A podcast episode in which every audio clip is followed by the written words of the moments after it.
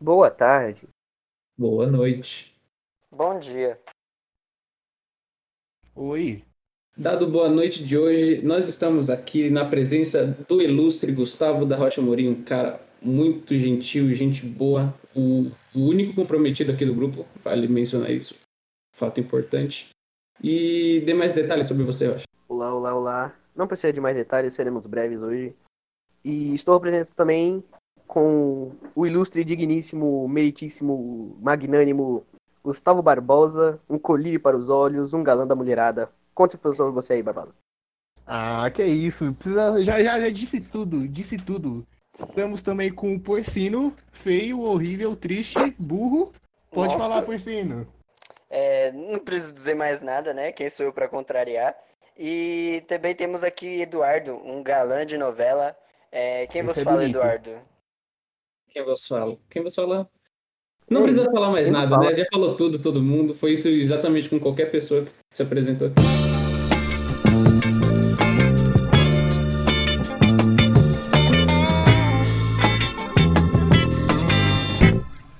Ela partiu. Este é o primeiro e único, eu espero, episódio do Ratatuliro Cast. Ratatuliro Cast. isso aí. Exatamente. O tema de hoje é cultura brasileira dos anos 1930 a 1980. Estamos em 1930. Vamos dar um contexto histórico para a época. Beleza.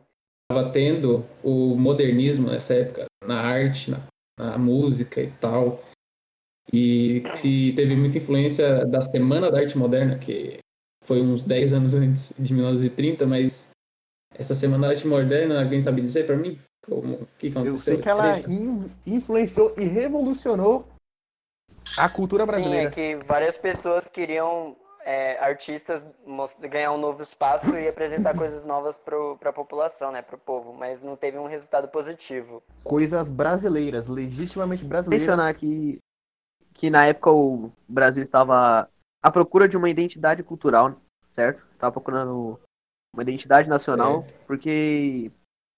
Porque não tinha, né, mano? É isso que toda sociedade quer, né? Na verdade. É, exatamente, né? Em 1930 também teve uma grande participação da arquitetura, né, mano? Nossa, que pontos você pode citar pra gente, por cima, desta É, Como, época por na exemplo, arquitetura? Oscar Niemeyer. O cara é famoso, né? Olha, ele fazia umas coisas loucas. Tem um povo que não gosta dele por causa disso. É, que ninguém entendia o que ele fazia. Ele É só fazia um monte verdade. de coisa desgraçada. As pessoas dividiam opiniões sobre ele. Desenhar qualquer coisa no papel e falar, ó, eu quero isso. Faz. Bora. Faz, faz aí.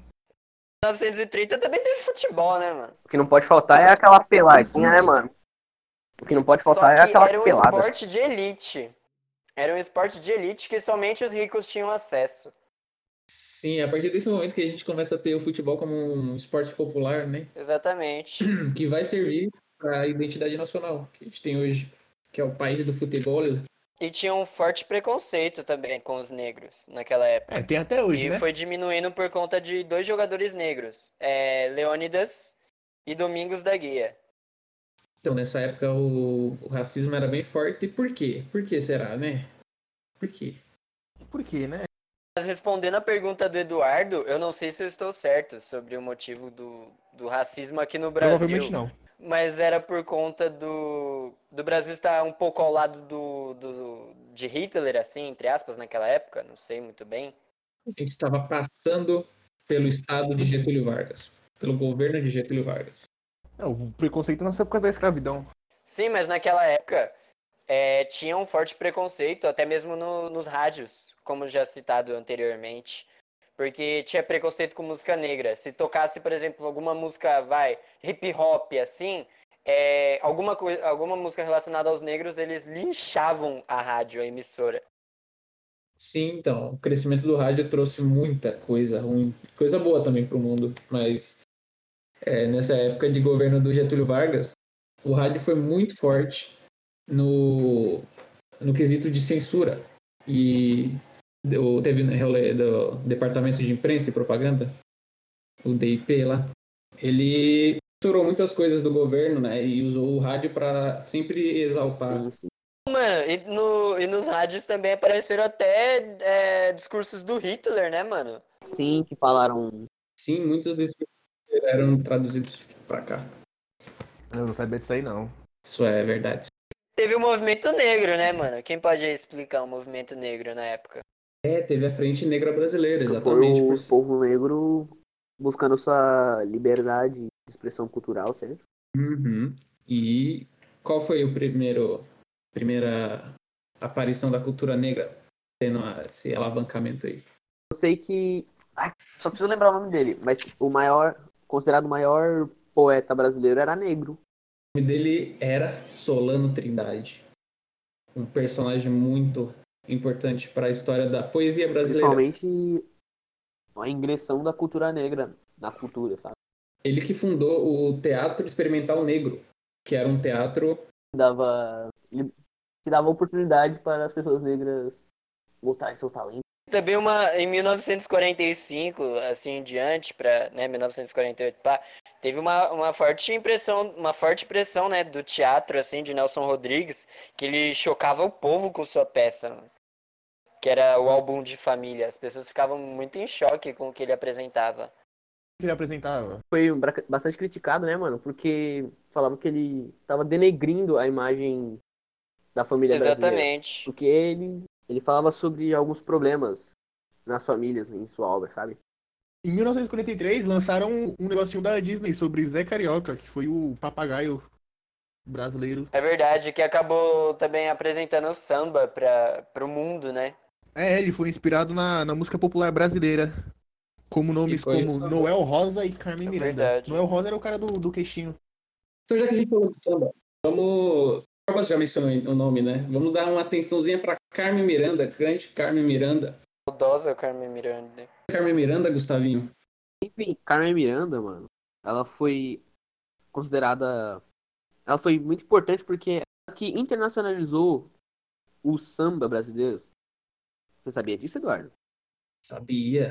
Solta na tela uma música de Carmen Miranda. Anunciaram e garantiram que o mundo ia se acabar.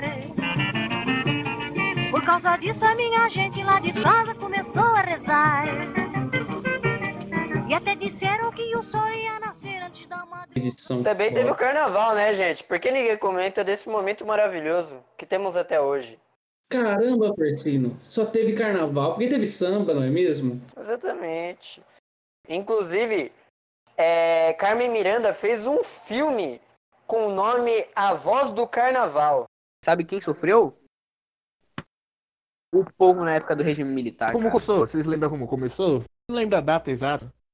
Mas começou porque o presidente que se eleito, ele era meio tinha ideias comunistas. Aí os, os militares falou, qual é? Não pode ser isso aí não. Não gosto. Aí tomaram o poder. João Goulart. Jambo. Jambo era, o- era pra ser presidente. É, teve censura, tortura. Fizeram um regime 100% totalitarista, né? Qualquer música os caras censuravam. Nossa, essa época foi tensa. É isso aí, foi o Período, um período em que música, só músicas ufanistas, Apenas músicas que exaltassem a nação. isso mesmo, só eram permitidas esses tipos de arte, de música. A gente pode citar como exemplo essa música que tá tocando agora, nesse exato momento, em segundos, faltava, é brasileira. As praias do Brasil ensolaradas. Chão do país se elevou. A mão de Deus abençoou. Mulher que nasce aqui, pedindo mais amor. E aqueles cantores que não cantavam como era mandado assim, eles tinham, eles tinham severas consequências e alguns até fugiam para outros países, mano. É, Eles mascaravam as letras das músicas, eles, tá ligado? Botavam uma espécie de duplo sentido nas letras. A arte irônica começou a tomar espaço aí, nesse período militar. Caso, caso o governo percebesse esse tipo de comportamento, a pessoa, o poeta era exilado. Como casos de Gilberto Caetano Gil. Veloso. Pode me dar mais um, algum exemplo, Eduardo? Chico Borges, Antônio Veloso, foram exilados. E também, falando em música, é, mas voltando um pouco no passado, né, em 1958, teve a Bossa Nova, gente. Com a garota de Ipanema. Putz, a gente não mencionou o Jobim, cara. Tom Jobim, um mano. Olha, Olha que coisa. Olha que coisa mais Cheia. Mas linda, cheia mas de cheia de graça. É graça. uma menina que Ah. vem que passa. Gisele Bündchen desfilou nas Olimpíadas de 2016 no Brasil ao som dessa música. É verdade, uma curiosidade muito. Sério, Barbosa? Sério. Contra a cultura. Barbosa, Eu? você é um feminista? Eu sou cristão, apoiador dos bons costumes. Eu falei isso porque foi nesse momento ditatorial que o feminismo, feminismo e contraculturas começaram a tomar espaço no Brasil. E Paz e comunidades hips também começaram a crescer nesse momento. Paz e amor. E nessa sabe? é mesma época Good teve o- vibes. a descoberta do anticoncepcional, né, mano? Tipo, literalmente o lema: faça o que você quiser com seu corpo. Meu corpo, minhas regras. Feminista.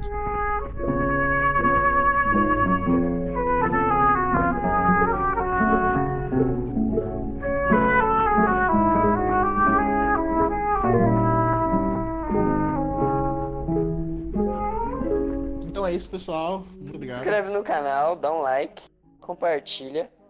Porque este podcast está imperdível. É isso, galera. Muito obrigado por ter. Compartilha. Quero explodir já. Vocês têm considerações finais? né? Eu não. Sino? Eu não. Muito obrigado a você por ouvir. Provavelmente só vai ser o professor, que nem eu vou querer ouvir isso aqui. E é isso. Boa tarde. Boa noite. Hoje a Tenha uma boa sonoridade noite. que acabou.